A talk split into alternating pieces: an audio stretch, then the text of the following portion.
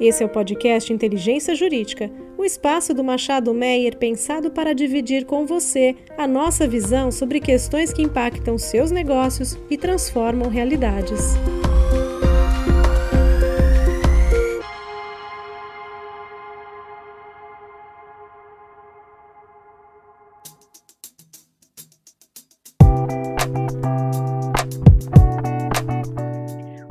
Todos e a todos, eu sou Diana Lobo, estou aqui retomando mais uma edição do podcast do Machado Meia, tratando os temas da área tributária, as novidades da última quinzena. Estou aqui com os meus colegas Fernando Munhoz e César Manzioni e vamos aqui apresentar tudo que saiu na área tributária, tribunais superiores legislação e tribunais administrativos para vocês. Oi, Diana, oi César, também cumprimento a todos que estão nos ouvindo.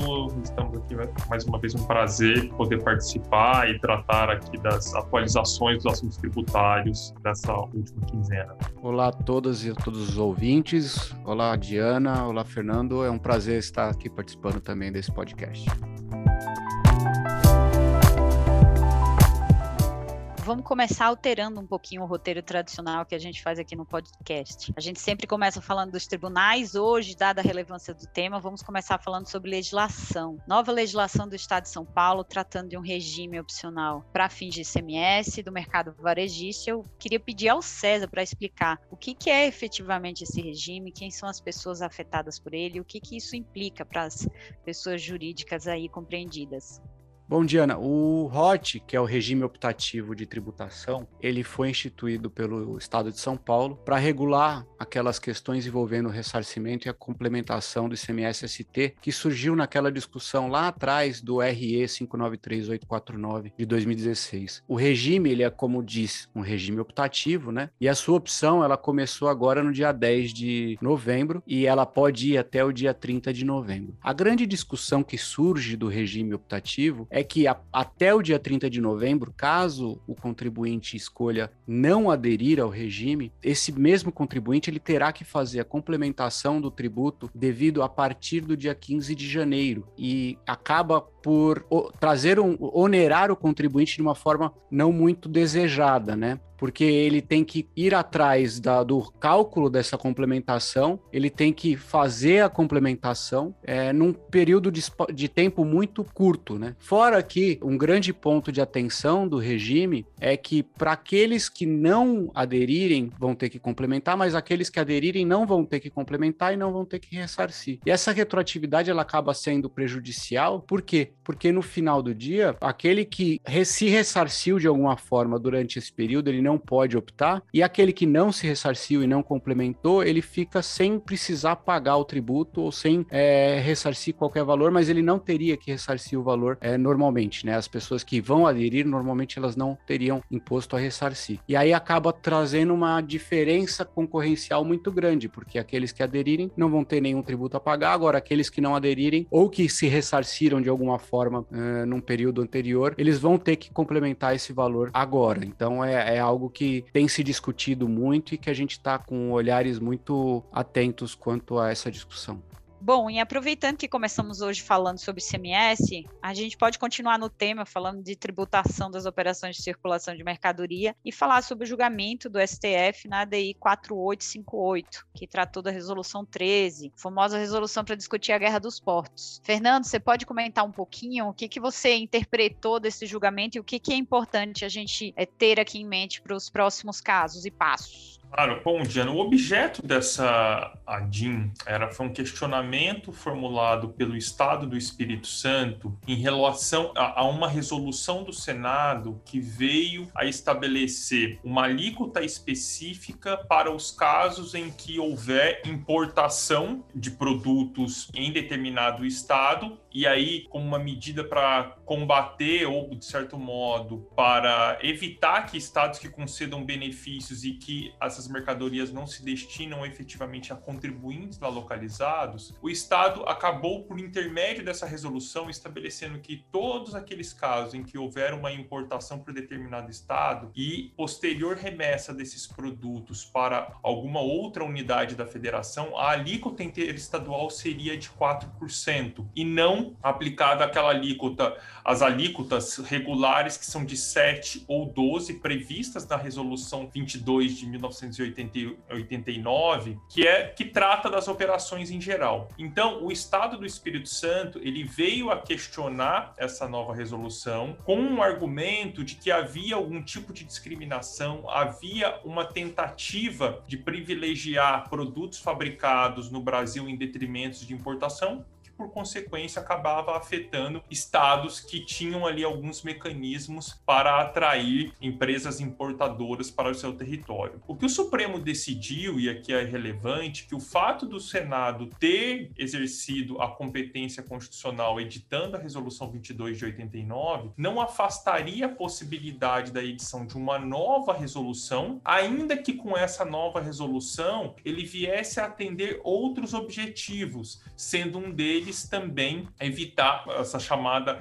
guerra dos portos, que era justamente a adoção desses mecanismos por estados para atrair empresas para que pudessem fazer essas importações em seu território. Ainda no âmbito dos julgamentos dos tribunais superiores, um tema interessante que merece ser retomado aqui nessa quinzena, porque ele já foi, inclusive, objeto de discussão e análise em outro podcast do Machado Meia. Vocês podem consultar aí as críticas e as observações que eu e Daniela Zagrami fizemos em setembro. Foi a matéria julgada no âmbito dos embargos de divergência do recurso especial 1795347, né? 1.795.347, para falar o número certinho, como normalmente se fala. Foi um julgamento da primeira sessão do STJ e tratou da interpretação do artigo 16, parágrafo 3 da Lei 6.830, que é a Lei de Execuções Fiscais. Como a gente destacou naquela outra edição do podcast, esse dispositivo em específico, ele traz uma redação que colocava em dúvida a possibilidade de compensação no âmbito do contribuinte realizar uma compensação no âmbito dos embargos de execução. E a primeira turma do STJ vinha interpretando que essa vedação, na verdade, era para própria alegação de compensação formalizada anteriormente, o que destacamos e ponderamos que seria um equívoco, porque o que a legislação veda é que o contribuinte proceda à compensação no âmbito da execução fiscal, no âmbito do processo de embargos, e não que discuta a legitimidade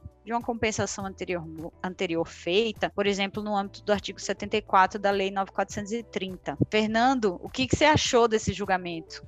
Bom dia, Ana. Havia uma expectativa muito grande com a inclusão desses desembargos de divergência em pauta da primeira sessão que pudesse haver uma discussão um pouco mais profunda a respeito da matéria e a análise com essas distinções que você ponderou e que também foi objeto do nosso podcast no mês de setembro. Porém, de uma forma que acabou surpreendendo de forma negativa todos, houve é, uma opção por não conhecer dos embargos de divergência, fundamentado na alegação de que as turmas da primeira sessão já possuíam uma posição a respeito do assunto, justamente pela sem possibilidade de invocação desse argumento de compensação nos embargos de execução, o que não justificaria o conhecimento de embargos de divergência, porque não haveria essa divergência suscitada. Como eu disse, é uma decisão que acaba frustrando as expectativas que se tinha de que a matéria pudesse ser reapreciada e também pudesse ter um resultado diferente, porque nós não entendemos que essa interpretação que o STJ tem dado é a mais adequada, porém acabou se confirmando um entendimento que já vinha ganhando bastante força, que é um entendimento desfavorável aos contribuintes com relação às matérias que podem ser veiculadas em embargos à execução fiscal.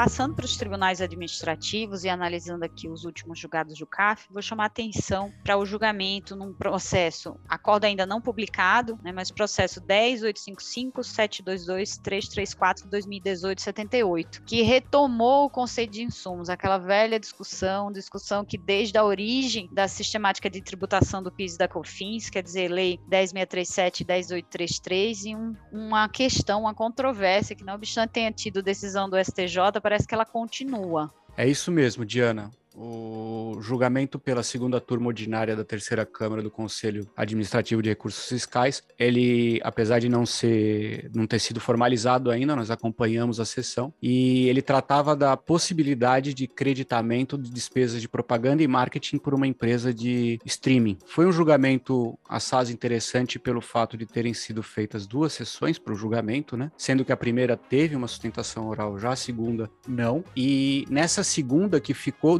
decidido o caso, os conselheiros entenderam que essa empresa ela não poderia é, tomar esses créditos de propaganda e marketing pelo fato de que não era a atividade dela. Essa atividade de marketing e propaganda não era a atividade dela. O que estaria em linha com outro processo que foi julgado pelo CARF, que também é de conhecimento de todos, que é o 10540721182 2016 78 de uma empresa varejista, que naquela hipótese o CARF permitiu sim que fosse tomadas as despesas de publicidade, o crédito das despesas de publicidade, porque haveria uma receita vinculada a esses créditos e o objeto social da empresa possuía. Então, o que a gente vê aqui é que o CARF está reanalisando essa questão de insumo. Mais importante, se você verifica o próprio julgamento em si, você vê que parece que o CARF ele não, não sai da discussão de vinculação física dos insumos com atividade, né, Fernandinho? Sim, ponto que me chama bastante atenção e não especificamente, não apenas em relação a esse caso, mas em muitos outros também apreciados pelo CARF, é que há uma constante invocação ou menção ao precedente do Superior Tribunal de Justiça em que se firmou que o conceito de insumo deve estar ligado àqueles elementos que são essenciais e relevantes para a atividade do contribuinte, o que indica um entendimento de que não se deve ter uma interpretação restritiva linkando aos itens que estão diretamente relacionados ao processo industrial. E o CARF constantemente invoca esse precedente do STJ, indicando que vai utilizar aquelas premissas, porém, na conclusão, acaba restringindo o conceito àqueles itens que estariam diretamente ligados à produção especificamente falando. Então, o que me, me faz aqui fazer um, um, esse complemento é justamente dessa incoerência que muitos julgados do CARF apresentam, porque, sob uma perspectiva de adotar tal entendimento firmado pelo STJ, eles chegam posteriormente numa conclusão que justamente contraria a premissa que eles mesmos estabelecem.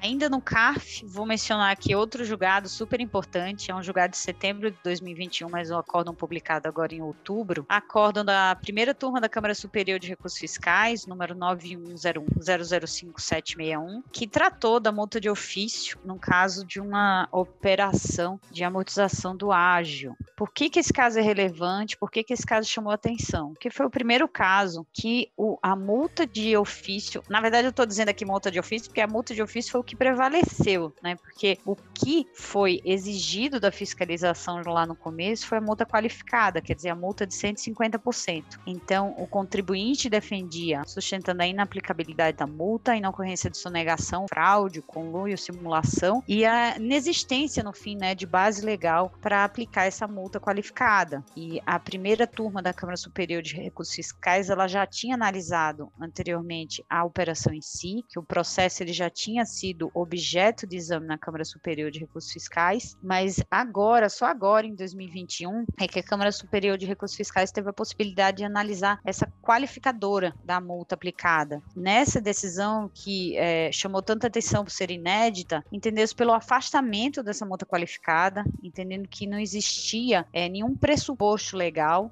e que a operação realizada pelo contribuinte não justificava que era uma operação societária que resultou na amortização de um ágio considerado, né, utilizando o jargão da Fazenda Nacional como ágio interno, é que a operação em si ela não justificava a aplicação da multa qualificada. Então é um caso muito relevante, é um caso importante, é um caso emblemático e mostra também um, o êxito do contribuinte em matérias que são importantes, inclusive em valores, né, que são questões que não estavam sendo analisadas pelo CAF de maneira geral no curso da pandemia, e agora, com a retomada de julgamentos ainda em ambiente é, não presencial, essas matérias voltaram a ser examinadas. Bom, Diana, continuando com as decisões do CARF, só um comentário interessante numa decisão recente da segunda turma da Câmara Superior, é, que remonta aquelas discussões de pejotização, em que pese ela não ter discutido de fato a pejotização, que é algo que é, já está meio que sedimentado no CARF, a discussão agora foi para se essa pejotização levava ou não a um entendimento de dolo ou fraude para fins de aplicação do prazo decadencial. Lembrando que pejotização é aquela discussão das pessoas físicas que deveriam ser contratadas por aquele que paga o valor, elas acabavam abrindo uma pessoa jurídica, oferecendo a tributação aos valores como se pessoa jurídica fossem. A discussão aqui era se essa prática levar, é, poderia ser entendida como dolo, fraude ou simulação para fins de aplicação do artigo 173 do CTN, ao invés do 150, que teria um prazo menor, é,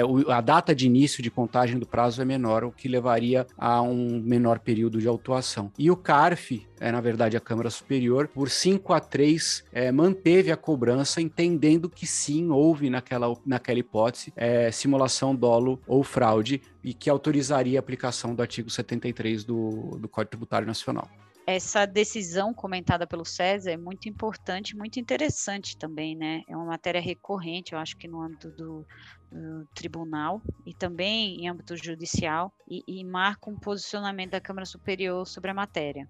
E para finalizar aqui, concluir as discussões e as controvérsias e os assuntos sobre tributação no âmbito federal, queria noticiar aqui a publicação da portaria CAF do Ministério da Economia 12975, publicada no Diário Oficial da União no último dia 11 de novembro. Essa portaria tornou vinculante 22 das 26 súmulas aprovadas em agosto durante a reunião do Pleno das Câmaras Superiores. No primeiro podcast aqui do, da temática tributária do Machado Mendes, nós comentamos algumas das súmulas aprovadas em agosto. E agora essas súmulas elas se tornaram 22 dessas súmulas são súmulas vinculantes. E o que, que significa exatamente uma súmula ser vinculante, né? Uma súmula do CARF ser vinculante? Significa que ela é válida e obrigatória também no âmbito dos julgamentos da DRJ e para os auditores da Receita Federal. É a súmula vinculante, ela é uma aprovação feita pelo é, ministro da Economia e, portanto, ele vincula todos os agentes da administração pública. Isso significa dizer que a DRJ, quando analisar a matéria, ela vai seguir esse entendimento que está ali é, colocado no enunciado. E a referência final aqui que eu faço com relação a essa matéria é a observação que as quatro súmulas que ficaram de fora dessas 26 que foram aprovadas em agosto são súmulas que eram de entendimento favorável ao contribuinte. Então, as 22 que são obrigatórias agora no âmbito da administração federal são favoráveis ao fisco, né? É, manifestando o entendimento em favor da arrecadação tributária, e as quatro que não são vinculantes ainda, espero que um dia sejam, são súmulas que favoreciam ao contribuinte.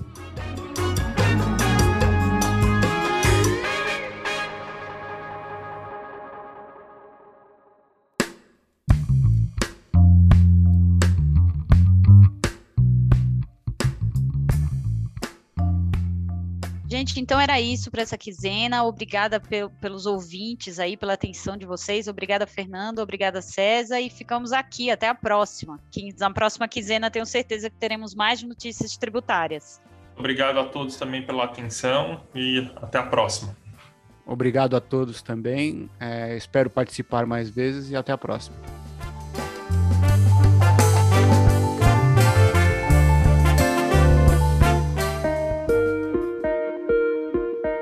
Você ouviu o podcast Inteligência Jurídica, o espaço de encontro para dividirmos com você a nossa visão sobre as questões que impactam os seus negócios.